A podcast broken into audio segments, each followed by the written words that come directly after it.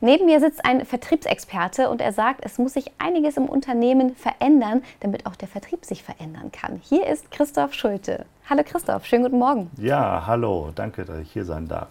Christoph, was genau muss sich denn deiner Ansicht nach ändern?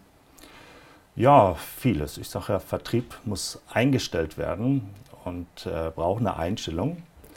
Und das kann man auf unterschiedlichen Ebenen machen. Und eine Einstellung, die ich als allererstes empfehle, ist die Einstellung, wenn man es mal so einem Haus an, an, anschaut, oben am Dach. Das heißt eben im Bereich der Führung bzw. der Kultur des Unternehmens. Ich stelle dann häufig die Frage, äh, welchen Stellenwert hat denn Vertrieb bei euch? Und viele sagen, ja, Vertrieb ist bei uns, ja, das machen wir. Aber Vertrieb ist für viele Unternehmen eigentlich ein Kernprozess. Ein Kernprozess ist einmalig und nicht kopierbar und sollte auf das Unternehmen genau abgestimmt sein. Und damit fängt es an, wo man sagt, okay, habt ihr sowas? Welche Werte habt ihr dahinter? Und da kommen wir eben zu dem Unternehmenskultur, dass man diese Kultur auch erstmal analysiert nochmal, schaut, passt sie überhaupt noch zu unserem ja, Zeitalter, wo wir heute sind. Und da muss man schon teilweise anfangen. Und dann bricht sich das Schritt für Schritt für Schritt nach unten hin. Bis eben so weit, dass auch der Mitarbeiter eine Einstellung bekommt, dass Vertrieb positiv ist. Was beobachtest du denn häufig für eine Kultur, wo du sagst, so geht es eigentlich nicht weiter? Ja, die Kultur, dass sie noch immer in den 80er Jahren hängen geblieben ist. Ich selber bin 1963 geboren, also ich bin ein Babyboomer, wie man so schön sagt. Und äh, die Babyboomer äh, sind ja die meisten Kinder, die jemals geboren worden sind. Da gibt es ja so eine schöne Kurve. Mhm. Und ich provoziere da ein bisschen. Äh, ich sage immer, wir waren Produktionsmittel. Warum? Nach dem Krieg ist das Wirtschaftswachstum angefangen. Das war also Ende der 50er bis in das 60er Jahre äh, ging das natürlich schon rein und das musste man bewältigen und da brauchte man sehr, sehr, sehr viel menschliche Arbeitskraft. Da hat man die Gastarbeit erstmal geholt, was ja auch gut war. Und dann ab den 70er Jahren kamen wir, Ende der 60er, Anfang der 70er, kamen wir aus der Schule heraus und sind dann in das Arbeitsleben reingekommen. Und dann gab es natürlich eine große Schwemme. Und dann wurde ihm gesagt, ja, wenn du nicht willst, dann kommt der Nächste. Mhm. wir waren eben für die Produktion da, mhm. spitz gesagt. Und da ist auch vieles passiert in den Unternehmen. Und da ist vieles kaputt gemacht worden. Ich rede immer davon, da hat es einen Begriff gegeben, den mein Vater auch noch immer benutzt hat. Aber ich selber, wo ich dann nachher in die Unternehmen reingekommen bin als Arbeiter, nachher nicht mehr benutzt habe. Und das war Stolz. Mhm. Ich bin stolz, bei diesem Unternehmen zu sein. Und ähm, das hört man ja heute fast gar nicht mehr. Und das ist ein Multiplikator, den in den Unternehmen wieder fehlt und der muss aufgebaut werden. Mhm. Multiplikator, warum? Ich habe dafür eine Formel. Erfolg ist gleich, Klammer auf, Potenzial, das ist der Mensch, minus Störfaktoren, das ist das, was drumherum ist, Prozesse, mhm. Einflüsse. Ich sage auch manchmal, Manchmal bringen die Mitarbeiter auch ihre Störfaktoren mit. Mhm. Und diese Störfaktoren, die kriegen wir ja nicht ganz weg. Also sind sie immer da oder in einer gewissen Größe, die können wir minimieren vielleicht, aber wir kriegen sie nicht ganz weg. Deswegen mache ich die Klammer zu und schreibe dahinter mal. Und ich benutze nicht immer sofort Stolz, sondern ich benutze erstmal die Liebe. Weil Liebe bringt eben das mit, was wir dort brauchen. Weil damit kriegen wir den Multiplikator, dass wir mehr wie 100 Prozent leisten können. Und das können wir. Wir Menschen können das. Ja. Wir Menschen können 150, 200 Prozent über einen langen Zeitraum leisten, ohne dass wir Energie verlieren. Aber was siehst du denn auch im Vertrieb? Was, was, also, wenn wir da nicht die richtige Kultur haben, was passiert dann mit einem Unternehmensvertrieb?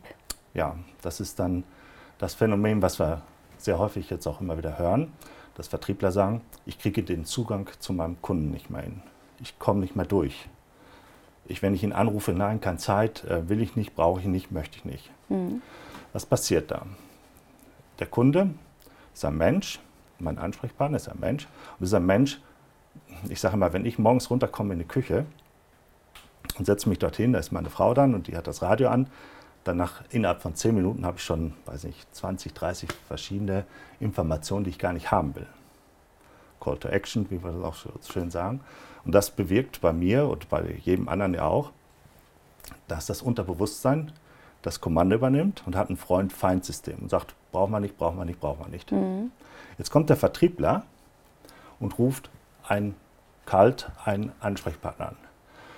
Hallo, ich bin hier von der XY-Firma, ich würde gerne mit Ihnen über das Thema reden. Nein, brauchen wir nicht, möchte ich nicht, lass mich in Ruhe. Also kommt er nicht durch. Mhm. Der Vertriebler steht unter Druck. Er muss Zahlen bringen. Zahlen, Daten, Fakten. So ist das, sind viele Systeme aufgebaut. Ja. Du musst, du musst, du musst. Das geht in seinem Unterbewusstsein, das geht in seiner Kommunikation rein. Und das spürt der andere sofort und sagt, ich bin schon wieder die Begierde dieses, dieses mhm. Umsatzes, den mein anderer will ich nicht. Und das müssen wir ändern. Und das heißt, da kommst du ja auch ins Spiel. Was bietest du den Unternehmen an? Ja, dass man ein Mentoring anbietet, dass äh, man erstmal von oben auch schaut, dass man diesen Druck rausnimmt, eine andere Kultur aufbaut, äh, anders ähm, in der Anfangsphase mit den Kunden hergeht. Nicht diesen Druck, kann der mir meinen mein Umsatz bringen, den ich noch brauche, oder man hergeht und sagt, was kann ich für ihn tun? Ein Dreiklang, wo ich schon mal von gesprochen habe.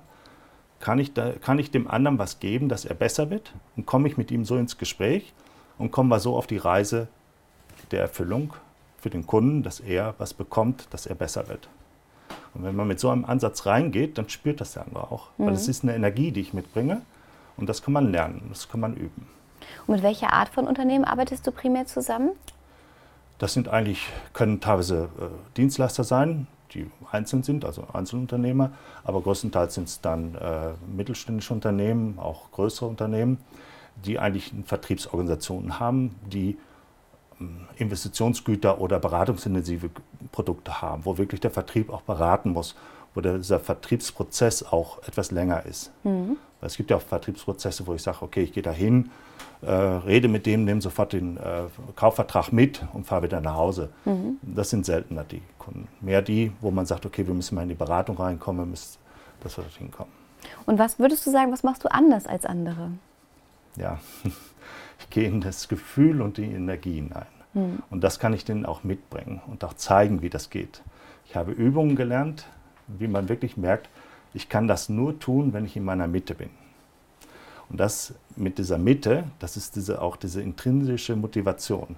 Das ist das, was ich eben sagte, wenn wir über 100 Prozent längere Zeit gehen, dann müssen wir die intrinsische Motivation haben. Dann können wir das. Mhm. Können wir leisten ohne Ende. Mhm. Ähm, wie läuft das klassischerweise ab? Also wie lange bist du dann auch in der Zusammenarbeit mit dem Unternehmen?